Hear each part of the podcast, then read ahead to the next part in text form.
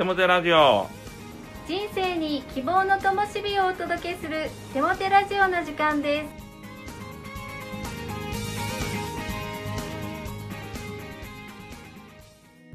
皆さんお元気ですね？パーソナリティのテモテ牧師こと新谷和重と。アシスタントのかなちゃんこと山本かな子です。テモテ先生今年も夏休みのお楽しみがあるそうですね。はいそうなんです。8月の最後の土曜日釣りミニストリーと言いまして、えー以前は釣りサークルと言ってましたけれども少しかっこよくなりまして釣りミニストリーというのを行う予定です。釣り好きな人また、えー食べるのが好きな人と集まって、えー今年は、えー南淡路の方に出かけていって釣りとかバーベキューとかしようかなと思っています。ただ天候に大いに左右されますので台風が来ないように大雨が来ないように今から祈り備えております。また、えー高砂教会ではですねスポーツミニストリーというのを始めましてまたもう少し涼しくなればサップというものを行って、えー多くの人に参加してもらいたいなと思っています。お楽しみが盛りだくさんですね。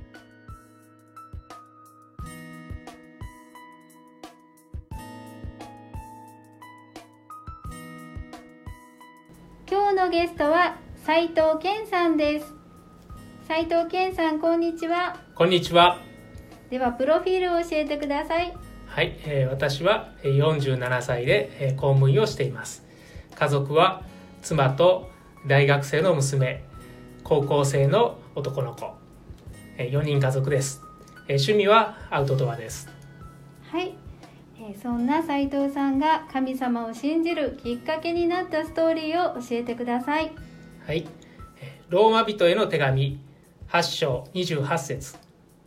神は神を愛する者たち。すなわちご計画に従って召された者たちと共に働いて万事を益となるようにしてくださることを私たちは知っている。私の神様との出会いはこの御言葉の通りでした。私は家に仏壇のある平均的な日本の仏教家庭で育ちました。ただ40歳を過ぎてもお経も理解できず家の宗派も知らないままに生きていました。それでも未知の宗教を信仰するよりは現状維持に安心を感じて生きていました。そのように現状維持できる中20代の頃キリスト信仰との出会いがありました。それは知人の葬儀でのことでした。その知人はキリスト教系の信仰を持つ方でその方の闘病生活から葬儀までは私が今までに経験のない死に対する考え方と信仰というものに触れる機会でした。でもその時の体験は私に安心を与えるものではなかったため特にそれ以上信仰について学ぶことも進むこともありませんでした。それから年月が経ち40歳を過ぎた頃に私に人生の谷を感じさせる状況が訪れてきました。それは家族の病や持病の悪化などが重なり心も体も弱った状態になってしまいました。しかしそのような最悪の時になぜか図書館に足を運び聖書について書かれた本を手に取ることがありました。そしてその本を読むうちに再び聖書や教会について興味が湧き始めてきたのです。そこで以前から自身の体調のことで相談に乗ってもらっていた高砂教会のある姉妹に教会について質問してみました。すると答えは教会はどんな人でも受け入れてくれますよ。一度教会へ行ってみてはどうですか？というものでした。その時高砂教会へとも思ったのですが私は高砂市から50キロほど西の町に住んでいるので距離的な問題もあり高砂教会へ向かうことなく地元の教会へ向かうことにしました。地元の教会では持病のことや聖書への興味についてとても親切に対応していただきました。そして聖書の勉強会に参加させていただくことになりました。そこでの時間はキリスト教への理解を深める上で大切な時間となりより信仰について興味を持つことができました。でも残念ながら個人的な事情によりその教会へ足を運ぶことを止めやめることにしました。でもその教会の牧師先生は私の事情を理解してくださり私のために祈ってくださりました。そのように行き場を失い道に迷いかけている私に神様は再び道を与えてくださいました。それは高砂教会の新谷先生に教会での学びについて相談をする機会を与えてくれたのです。そこで今までの経緯を新谷先生に相談したところでは年明けからこの高砂教会で学びを始めてみませんか？と言ってくださいました。その瞬間不思議と感じていた教会への距離的な問題などが自分の中からスッとなくなった覚えがあります。そこで2015年の1月から高砂教会での学びを始めることになりました。学びの時間では宗教や教会についての疑問に対して新谷先生から的確な回答をいただきさらに聖書への理解が深まる時間となりました。学びが進むにつれて聖書とは人間が生きる上で必要なことが書かれている書物だという理解とともに今までこの書物に触れることがなくもったいないことをしたなという思いが湧き出てさらに神様の存在を意識するようになりました。それから新谷先生による学びを受けていくうちに受選について考えるようになりました。そして受選について考えながら参加した聖日礼拝のことです。偶然その日は生産式がある日でした。いよいよ生産式というタイミングである兄弟が一言とりあえず行動に起こしてみないと始まらんよと背中を押してくれました。その一言で生産式の場へ進む決意が生まれたことは今も忘れていません。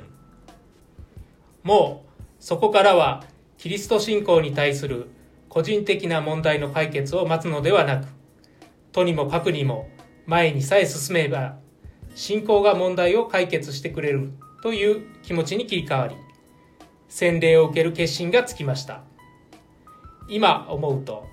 ここまで誰に強制されるわけでもなく洗礼を受けるまでには重要なポイントがところどころありました。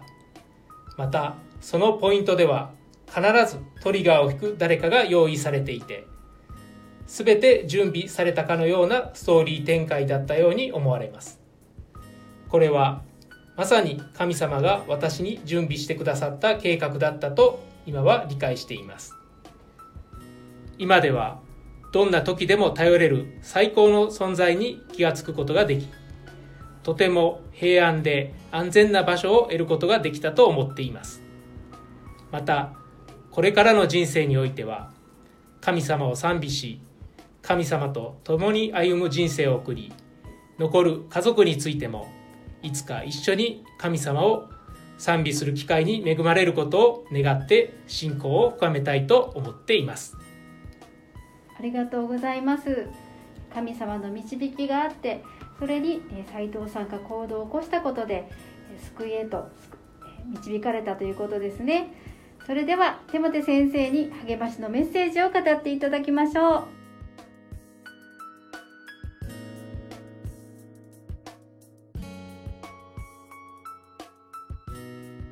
励ましのメッセージをお届けします真珠は痛みから生み出されます。まず、アコヤ貝の中に人の手によって小さな石のようなものを入れます。それはアコヤ貝にとって痛み苦しみをもたらす異物でしかありません。アコヤ貝はその異物を吐き出そうとして涙のような体液を分泌します。何年もの間、アコヤ貝はその異物による痛みによって体液を分泌し続け、やがてその体液がその異物を幾重にもコーティングしていきます。やがて美しい真珠が出来上がるというのです。ポストトラウマティックグロースという言葉があります。心的外傷後の成長という意味です。心が深く傷つくような大きな苦しみを経験した人の中には、人生の質を大きく向上させるような成長を遂げる人がいるというのです。大体5つの領域で成長すると言われています。一つは他者との関係です。二つ目は人生に対する感謝です。三つ目は新たな可能性です。四つ目は人間としての強さです。五つ目は精神的成熟です。ではどのようにすれば大きな苦しみから先ほど言ったような成長を遂げることができるのでしょうか一つは辛く苦しかった出来事に対して否定的な振り返りばかりをしないで意図的に積極的な側面を繰り返し繰り返し思い起こすということです。辛く苦しかった出来事の中にも感謝すべきことがたくさん散りばめられています。それを意図的に意識的に拾い上げ感謝することです。またその出来事から得られる人生の積極的な教訓を引き出すことです。二つ目は、今苦しみのただ中にいる場合は、意識的にポジティブな解釈をすることです。どのような辛く苦しい出来事であっても、事実は一つ、解釈は無数という原則は変わりません。自分の人生を破壊に向かわせる振り返りや解釈はやめ、自分の人生を肯定し、成長させる振り返りや解釈をしましょう。そうです。私たちの人生に異物が混入してきて、痛みと苦しみを経験しますが、その異物による痛みと苦しみを成長のきっかけにしてしまいましょう。それはすべてあなたの受け止め方にかかっています。聖書の言葉。それだけではなく、観難をも喜んでいる。なぜなら、観難は忍耐を生み出し、忍耐は連達を生み出し、連達は希望を生み出すことを知っているからである。そして、希望は失望に終わることはない。なぜなら、私たちに賜っている精霊によって、神の愛が私たちの心に注がれているからである。ローマ人への手紙5章3から5節お祈りします。神よ、私の心に平安と希望を与えてください。人生の痛み苦しみを成長するきっかけとすることができますように。イエスの皆によって祈ります。アーメン。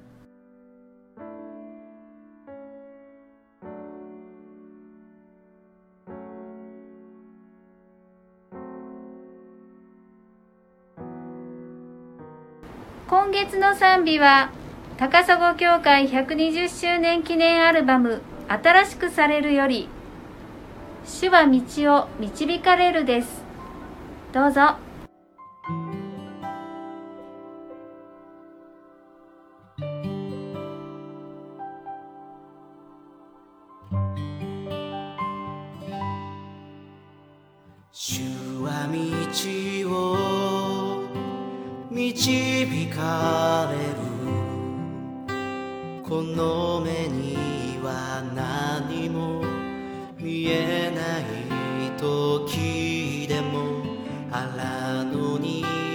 し砂漠に川主が成し遂げられる。主は道を導かれる。この目に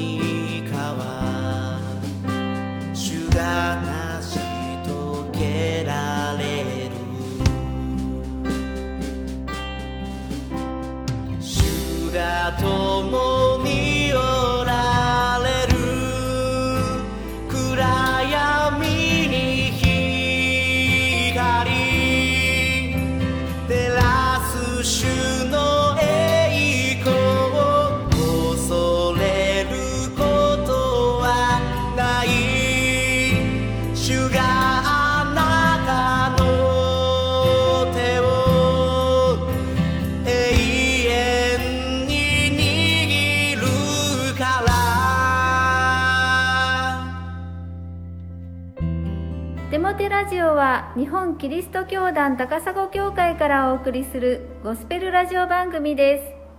す。それではまたお会いしましょう。皆さんの祝福をお祈りしています。お元気で。